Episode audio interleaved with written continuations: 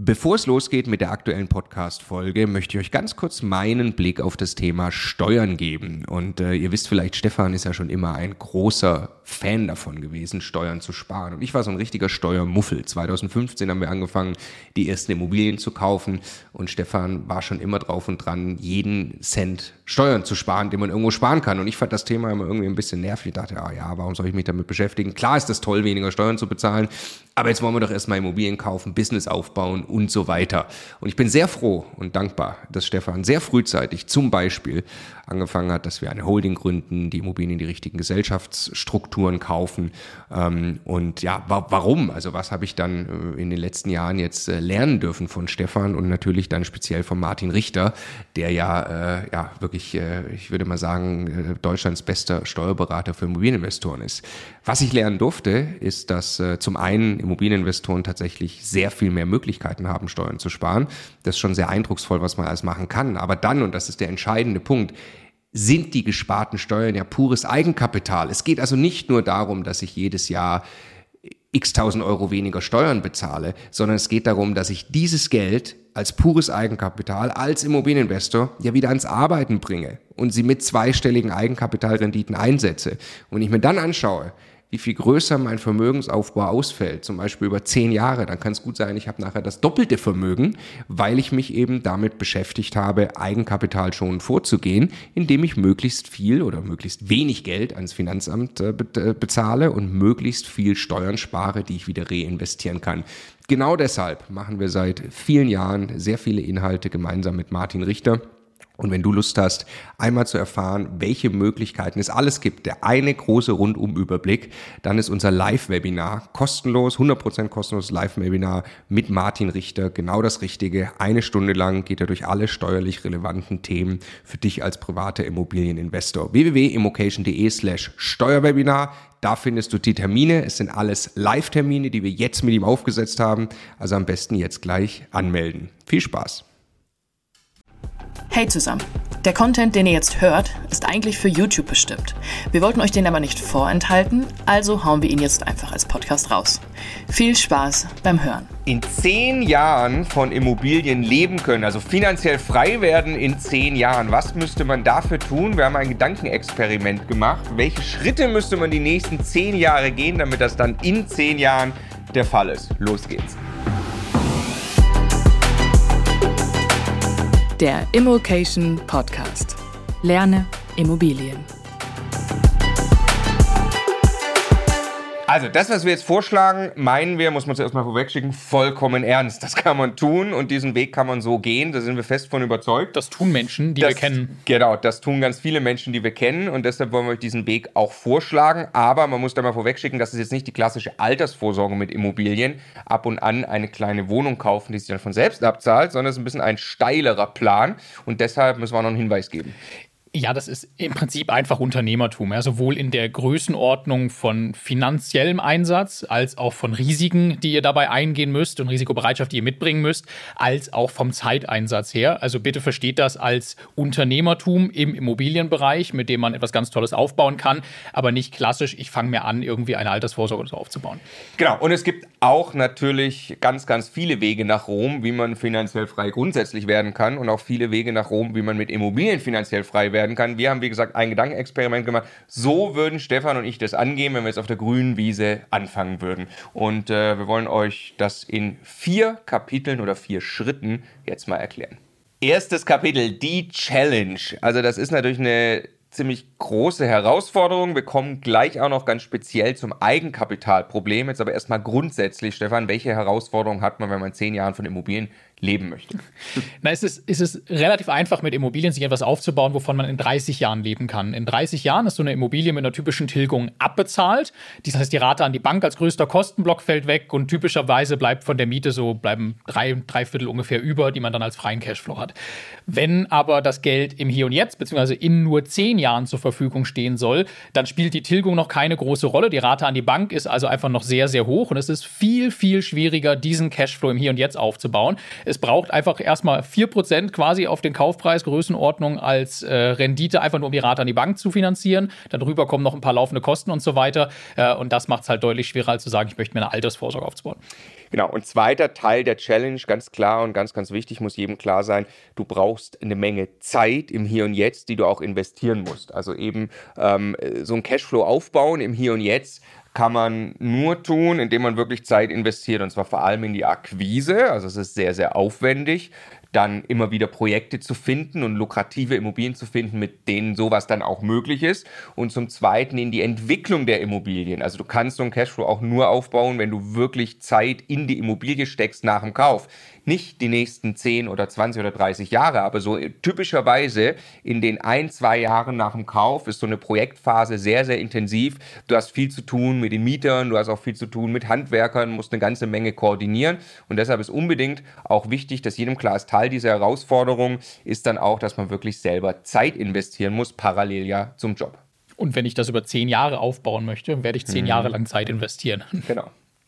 Kapitel Nummer zwei, der Plan. Also was müssen wir denn jetzt tun? Einer unserer Coaches, der Daniel, äh, der hat das äh, schon vor vielen Jahren mal gesagt, den Satz finde ich super, jedes Jahr ein Mehrfamilienhaus kaufen. So, und so kann man das mal grundsätzlich überschreiben, was wir auch vorschlagen würden, was wir tun würden ähm, ein Mehrfamilienhaus kaufen jedes Jahr und sich so ein Portfolio aufbauen mit freiem Cashflow. Und da muss man jetzt zuerst mal sich klar machen, eben, wie hoch äh, sind die Renditeanforderungen, beziehungsweise wie viel muss man davon kaufen. Und ähm, wir würden mal sagen, jedes Jahr innerhalb dieser zehn Jahre ein Mehrfamilienhaus pro Jahr für 500.000 Euro. Bedeutet, dass ich in zehn Jahren Mehrfamilienhäuser gekauft habe in Summe für 5 Millionen. Ja, sagt, wir kommen gleich aufs Eigenkapitalproblem. Ähm, und wenn man sich jetzt ganz einfach mal vorstellt, jetzt diese, diese Kaufpreise, darauf die Mietrendite, die nehme ich quasi jeden Monat ein, dann gehen Kosten ab, Bankrate und so weiter. Wenn dann davon ein bis zwei Prozent übrig bleiben, ja, ein Prozent von fünf Millionen sind 50.000 Euro, die wären freier Cashflow. Hätte ich also bei 100 Prozent Finanzierung, hätte ich eine Mietrendite von 5, 6, 7 Prozent und davon bleibt ein Prozent übrig als freier Cashflow, hätte ich 50.000 Euro Bruttojahresgehalt. Ja, davon kann man sicherlich schon leben. Der eine oder andere muss sagen, ich hätte aber gern eher 100 oder 150.000 Euro Jahresgehalt. Dann entsprechend müssen es zwei oder drei Prozent sein freier Cashflow, die zusätzlich nach Bankrate und Kosten übrig bleiben. Und das bringt uns also dann zwangsläufig im Prinzip zu welchem Suchprofil? Ja, also wenn ich jetzt ausrechne, was du gerade gesagt hast, ich habe eigentlich finanziere den Kaufpreis, weil das EK-Problem ist auch so schon groß genug, ja, wahrscheinlich in etwa zu 100 Prozent. Ähm, das heißt, äh, wenn ich eine 4 Prozent Annuität äh, bei dem Darlehen rechne mit heutigen Zinsen, heutiger Tilgung, brauche ich 4 Prozent äh, Rendite erstmal schon mal einfach nur für die, äh, für die Rate an die Bank.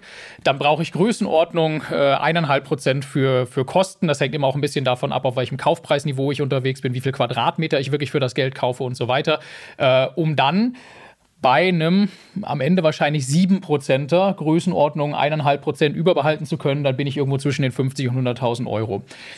Das muss man jetzt eigentlich voranstellen, weil damit steht schon hundertprozentig fest, dass wir nicht Buy-and-Hold-Immobilien in einer A-Lage irgendwo suchen, weil da werden wir niemals auf solche Renditen kommen. Wir sind sehr wahrscheinlich unterwegs in B-Städten bis C-Städten. Ich würde sagen, in der Tendenz sind es eher C-Städte. Und dort kaufen wir auch nicht vom Markt weg Immobilien, die äh, quasi fertig saniert und äh, vermietet sind und so eine Rendite haben, sondern was wir suchen, sind wahrscheinlich Häuser, die in einem schlechten Zustand sind, in denen vielleicht auch die Mietsituation schwierig ist, die zu niedrig vermietet sind, schwierige Verhältnisse, was auch immer, die also aktuell wahrscheinlich eine deutlich schlechtere Rendite haben, aber in einer guten Lage stehen, weil das ist das, was wir dauerhaft nicht verändern können. Und diese Objekte müssen wir dann mit viel Arbeit, Energie und auch Verständnis äh, nach und nach entwickeln, hin in Richtung dieser Rendite, die wir eben brauchen, um dann wirklich ein bis zwei Prozent überzubehalten. Also das ist unser Vorschlag, ja. Wir würden in Lagen gehen, die an sich solide sind, aber C-Lagen, das bedeutet, da gibt es vielleicht Leerstand, vielleicht Bevölkerungsschwund. Stefan meint dann, die Mikrolage muss ja. dann speziell sehr gut Zeig. sein. Ne? Wir nur äh, als Exkurs, es gibt wie gesagt zig Wege nach Rom. Es gibt viele auch, auch bei uns im Coaching-Team, die sagen, ey, nee, nee, du gehst nur in die A-Lage, du machst in der A-Lage tolle Projekte, realisierst einfach viele Gewinne, kriegst viel Geld auf dein Konto und dann kannst du dir so natürlich hinten raus auch anders die finanzielle Freiheit organisieren und ab und zu mal einfach ein paar Objekte unbeliehen in der A-Lage A-Lage kaufen. Ne? Ähm, aber wir würden es eben so machen, wir würden kontinuierlich den Cashflow in der C-Lage aufbauen. Ähm, und dann, äh, hat Stefan auch schon angedeutet, ist ganz wichtig nochmal zu verstehen, die, weil äh, ich bin sicher, der ein oder andere von euch sagt, ja, Moment mal, 7%, die gibt es ja überhaupt gar nicht mehr. Ähm, also in der Tat, äh, diese 7% Mietrendite, die entsteht wirklich durch die Arbeit, die man in die Immobilie steckt. Ja? Das heißt, ähm, durch die Anhebung des Mietniveaus, durch Gespräche mit den Mietern, ähm, in denen ich, also das ist in aller Regel auch, das ist keine Konfliktsituation, das ist in aller Regel dann einvernehmlich, wenn man, ein, also müsst ihr euch vorstellen, ein Haus, was für drei Euro vermietet ist, entsprechend runtergekommen ist, wenn ihr das aufwertet, freuen sich die Mieter, sprecht ihr mit denen natürlich darüber, dass sie mehr Miete bezahlen. Dann gibt es natürlich mit der Zeit Mieterwechsel, wo ihr zur aktuellen Marktmiete eine frisch sanierte Wohnung vermieten könnt, also dann das ganze Haus in Summe aufwertet und dann bringt ihr das quasi im Prinzip so richtig in den neuen Zielmarkt, in ein neues Mieterklientel teilweise auch, wo dann wirklich die eigentliche Aufwertung entsteht. Und so bringt man Immobilien, die vielleicht beim Kauf sogar drei oder vier Prozent sind, dahin, dass sie äh, dann am Ende sieben Prozent oder auch mehr sind. Ne? Und das klappt bei dem einen Haus mal besser, bei dem anderen, also teilweise überraschend viel besser übrigens, können wir aus eigener Erfahrung sagen. Teilweise logischerweise klappt das auch schlechter. Und logischerweise braucht ihr auch Geld am Ende für die Sanierung, müsst auch schauen, dass ihr das Geld dafür zusammenbekommt. Und das bringt uns dann entsprechend zu Kapitel Nummer drei, das Eigenkapitalproblem. Ja, also auch das wird vermutlich der ein oder andere Zuschauer oder Zuhörer jetzt sagen, im Moment mal, äh, wie soll ich das denn alles finanziert bekommen? Ähm, äh, auch das, also da können wir die Karten auf den Tisch legen. Ne? Also ihr wollt in zehn Jahren finanziell frei sein von Immobilien, äh, wenn ihr das machen wollt. Ihr wollt einen Bestand von fünf Millionen aufwärts aufbauen innerhalb dieser zehn Jahre. Logischerweise braucht ihr Eigenkapital, logischerweise müsst ihr Geld verdienen. Also lass uns mal eine, eine Rechnung aufmachen, was überhaupt an Eigenkapital nötig ist. Marco hat vorhin gesagt, äh, in unserem Beispiel kaufen wir einmal pro Jahr ein Mehrfamilienhaus für 500.000 Euro. Wir werden alleine für den Kauf regelmäßig Größenordnung 10 Prozent, manchmal ein bisschen mehr, äh, je nachdem, ob Makler drin ist, welches Bundesland mit Grunderwerbsteuer, manchmal ein bisschen weniger, ähm, an Nebenkosten zu bezahlen haben. Wenn wir jetzt einfach sagen, das sind 50.000 Euro pauschal mal für Nebenkosten, die wir brauchen, sind das 50.000 10.000 Euro, die wir jedes Jahr an Eigenkapital brauchen, um ein Mehrfamilienhaus zu kaufen neben dem Geld, was wir rein für die Nebenkosten brauchen, ist auch noch Geld für die Sanierung nötig. Und wenn wir Immobilien kaufen, die am Anfang eine, eine, niedrige Mieteinnahme haben, weil die erst entwickelt werden muss, kann das auch heißen, dass wir vorübergehend noch negativen Cashflow haben. Also dass dieses Haus am Anfang tatsächlich auch noch ein bisschen Geld äh, rauszieht, statt dass es uns irgendwo schon Einkünfte beschert. Das heißt, wir werden wahrscheinlich, selbst wenn wir den ganzen Kaufpreis finanzieren mit einer Bank, und vielleicht das irgendwann sogar schaffen, die Sanierungskosten zu finanzieren, was am Anfang mit Sicherheit nicht einfach ist, wenn man noch keinen äh, kein Track Record hat, noch nicht zeigen kann, dass man das erfolgreich tut und so weiter, brauchen wir schon Größenordnung 50, wahrscheinlich eher 70.000 Euro Eigenkapital jedes Jahr über die nächsten zehn Jahre. Genau, und da beißt also die Maus keinen Faden ab. Dieses Geld brauchen wir. Und da können wir nur sagen, da gibt es mehrere Stufen, die man zünden kann. Das erste Mal ist einfach konsequent sparen. Was, was klar ist, ne? also ich gehe mal davon aus, jeder, der sagt, er möchte das jetzt erreichen, der hat vielleicht ein bisschen höheres Grundgehalt schon, weil er sagt, ich kann da ein bisschen was in die Waagschale werfen. Wir haben das auch hinter uns. Wir haben einfach mal ein Jahr lang konsequent unsere Ausgaben so niedrig gefahren, wie es geht. Ja, wir waren ein Jahr lang nicht essen, haben nichts gemacht. Es ist unglaublich, wie viel Geld man schon auf die Seite bekommen kann, ja. wenn man es mal wirklich, wenn man wirklich ich sage, das ist jetzt mein, mein eigenes Seed-Invest und das mache ich jetzt mal ein, zwei Jahre, bis dann quasi auch ich mehr von der Bank bekomme mhm. ähm, für die ersten Projekte. Da kann man schon einiges zusammenbekommen. Und dann eben, äh, genau, zweite Stufe, die man zündet, muss man dann natürlich über 100% Finanzierung oder mehr sprechen. Zweites, drittes, viertes Projekt kann man das machen. Hier ganz wichtig, der Disclaimer, Stefan hast zu Anfang gesagt, das ist echtes Unternehmertum mit echten Risiken. Ihr legt hier echt ein bisschen Chips auf den Tisch, ja. Äh, wenn ihr solche Finanzierung macht, ist klar, aber ihr müsst natürlich erstmal anfangen, diesen Grundstock aufzubauen. Und das jeder Immobilieninvestor, der diese Reise gemacht hat, ist in den ersten Jahren an dem Punkt, dass er im Prinzip alle seine Chips auch auf den Tisch schiebt ähm, und die Projekte dann auch hinkriegen muss. Muss eben nur gucken, dass einem die Liquidität nicht ausgeht. Ist ja meist nicht so äh, oder das Risiko ist sehr, sehr gering, dass das Projekt in Summe umfällt. Ähm, aber es darf einem halt die Liquidität nicht ausgehen. Nächste Stufe, Nachbeleihung.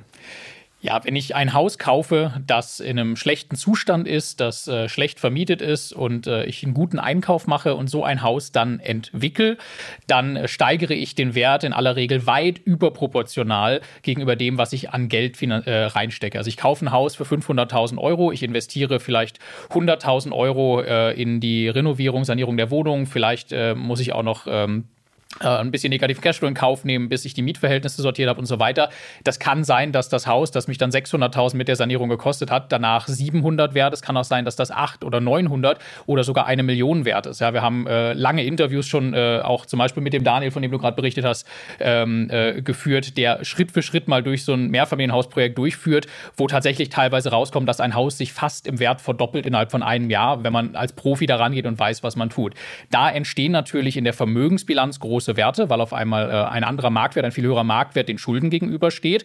Und dieses Potenzial, das kann man äh, dann mit Banken tatsächlich auch wieder nutzen. Also ich kann dann zum Beispiel das als freie Sicherheit in ein neues Darlehen mit einbringen, um dort mehr Geld zu bekommen. Oder ich kann auch einfach eine, eine Kapitalbeschaffung machen, wo dann faktisch wirklich Geld mir einfach ausbezahlt wird. So, ne? Also als Eigenheimkäufer würde man vielleicht sagen, eine zusätzliche Hypothek aufnehmen, so in etwa. Ähm, das alles geht und trägt dazu bei, dass wenn ich erfolgreich bin in dem, was ich wirklich in Immobilien tue, dass das nach und nach einfacher wird, dieses Eigenkapitalproblem zu lösen, weil ich einfach äh, mittlerweile große Zahlen bewege und äh, damit auch, auch kleinere prozentuale Margen wirklich schon diese Beträge produzieren. Aber gerade am Anfang ist es hart, weil da muss das Geld halt noch von ganz woanders kommen. Ne? Genau, die See, äh, das, was wir da mit Daniel gemacht haben, eine ganze Serie sogar, kann man mal suchen. Daniel flippt ein Haus und ja. das ist auch genau die Stufe 4, die man zünden kann, wenn man möchte. Manche beginnen auch mit dieser Stufe, sagen, ich handle jetzt einfach Immobilien. Also ich kaufe Immobilien an, werde sie auf den Verkauf, sie realisiere also wirklich das Geld.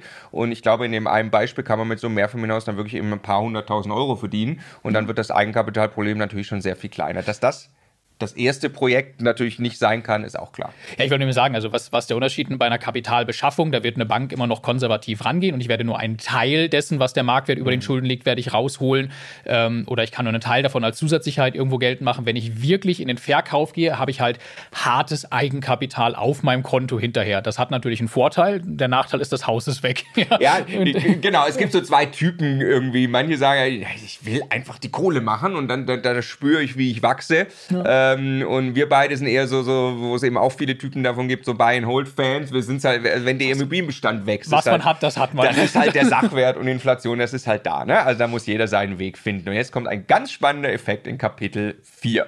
Kapitel Nummer 4 heißt deshalb der Hockeystick-Effekt. Und der, der, fällt jetzt wirklich ein bisschen schwer zu erklären, aber wir versprechen euch, er ist halb esoterisch. Ja, es ist wirklich halb esoterisch, was uns irgendwie nicht so, weil man kann es nicht 100% präzise erklären, ähm, woran das alles genau liegt, aber irgendwie ist dann doch wieder logisch. Also, wenn ihr jetzt euch vorstellt, diese 10 Jahre für unser Gedankenexperiment hier, jedes Jahr ein Mehrfamilienhaus, dann wird das eben nicht so laufen, sondern das erste Jahr wird sehr viel schwerer. Ihr werdet dort auch nicht so viel Eigenkapital haben. Ihr werdet dort vielleicht die die erste ein, zwei, drei Wohnungen machen. Vielleicht entwickelt wir ein bisschen was in der Wohnung dann und steigert den Wert der Wohnung.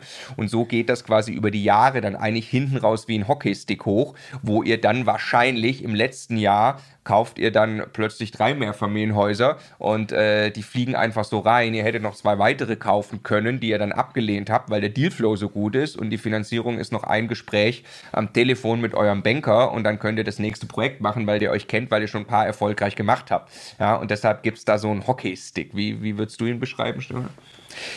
Na, ich glaube, dass der entscheidende Punkt ist, äh, dass ich, dass ich am Anfang ja äh, die allerschlechtesten Voraussetzungen habe, oder? Ich habe ich hab kein Netzwerk, ich habe keinen Track Record der Bank gegenüber und ich habe wenig Eigenkapital.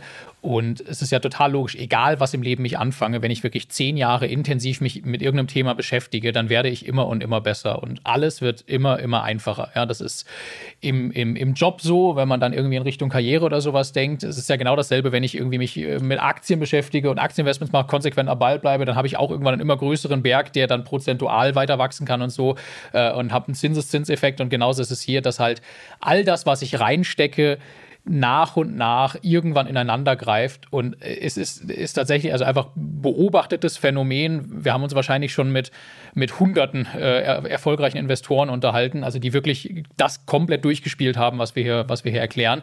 Wo du immer am Anfang ist, ist es langsam und schwer und du hast eigentlich das Gefühl, in dem Tempo kommt da nicht das raus, was rauskommen muss äh, am Ende. Und äh, zwischen acht und so, zwischen sieben und zehn Jahre später ist es dann jedes Mal erledigt und am Ende tun sie sich eigentlich eher schwer, noch Nein zu sagen zu lohnenswerten Objekten, nach denen sie sich am Anfang die, äh, die Finger geleckt hätten. Ja, und ja, es, irgendwie ist es logisch, ist trotzdem komisch zu sagen, das wird dann schon passieren, aber das ja. Aller, Allerwichtigste ist halt anzufangen. Und der, die erste nicht perfekte Wohnung, die aber trotzdem den ersten Schritt in diese Richtung geht, ist äh, viel, viel besser, als in Schönheit zu sterben, glaube ich, am Anfang. Genau, also ich glaube auch, das quasi letzte Mehrfamilienhaus der zehn Jahre, das äh, geht einfach so durch. Die Kontakte sind da, das läuft, die Strukturen sind aufgesetzt, das läuft viel, viel einfacher. Wir sind ja auch noch nicht in Jahr zehn von unseren Immobilien, wir sind jetzt in Jahr sieben in Summe, wo wir Immobilien machen. Ähm, äh, die Dinge werden schon äh, sehr, sehr viel einfacher. Ich glaube, es ist klar, dass dieser Plan ein ein echtes Unternehmertum ist. Das hat man, glaube ich, gerade mitbekommen. Ich glaube, das ist auch nochmal ein ganz wesentlicher Unterschied, weil du gerade Aktien sagtest zu Aktien. Man kann hier massiv schneller vorankommen als bei Aktien, weil man tatsächlich reingeht als Unternehmer und äh, ein Wirtschaftsgut Immobilie aktiv aufwertet, dadurch, dass man das Mini-Unternehmen Mehrfamilienhaus in seinem Wert steigert durch seine Maßnahmen. Ne? Und äh, das ist entsprechend Arbeit, aber jetzt stellt euch vor, die Situation äh, in zehn Jahren, ihr seid in dieser Position. Also A, seid ihr sowieso nicht mehr auf euren Job dann angewiesen. Ähm, aber hinten raus ist das ja brutal. Also diese 5 Millionen bezahlen sich ja jetzt weiterhin von selbst ab. Irgendwann sind dann, also in 30 Jahren, werden dann quasi die 5 Millionen getilgt. Jetzt können wir natürlich sagen, gut, da freuen sich dann meine Kinder drüber. Ähm, oder aber zwischendrin entstehen natürlich Freiräume. Also habt ihr mal Immobilien, die noch ein Loan-to-Value haben von 30, 40, 50 Prozent, also den Verschuldungsgrad quasi, äh, dann könnt ihr das natürlich auch wieder umbauen, ummünzen in Cashflow oder weiter wachsen. Also die Optionen, die Freiheit wird einfach riesig im Leben. Das ist eigentlich der zweite Hockeystick. Ne? Also ja. das ist brutal, das im Hier und Jetzt aufzubauen, aber ihr kommt später aus dem Lachen nicht mehr raus, was da in 30 Jahren dann wirklich rauskommt. Ne? Das, ja. Genau, also das ist für jeden, der mehr vorhat, der voll Bock hat, Gas zu geben, so würden es wir machen. Es gibt, wie gesagt, 100 Wege. Der ganz wichtige, ich habe zwischendrin auch schon mal gesagt, liquide bleiben ist der Schlüssel für alles. Also kauft ihr ein Mehrfamilienhaus, da ziehen plötzlich auf einmal fünf Mieter aus. Ihr müsst jetzt sanieren, damit ihr zur Marktmiete vermieten könnt. Ihr habt die Sanierung noch nicht mit der Bank finanziert und das Geld nicht auf dem Konto, dann ist ziemlich blöd. Also immer liquide bleiben, diesem Plan folgen. Man sieht sich in zehn Jahren.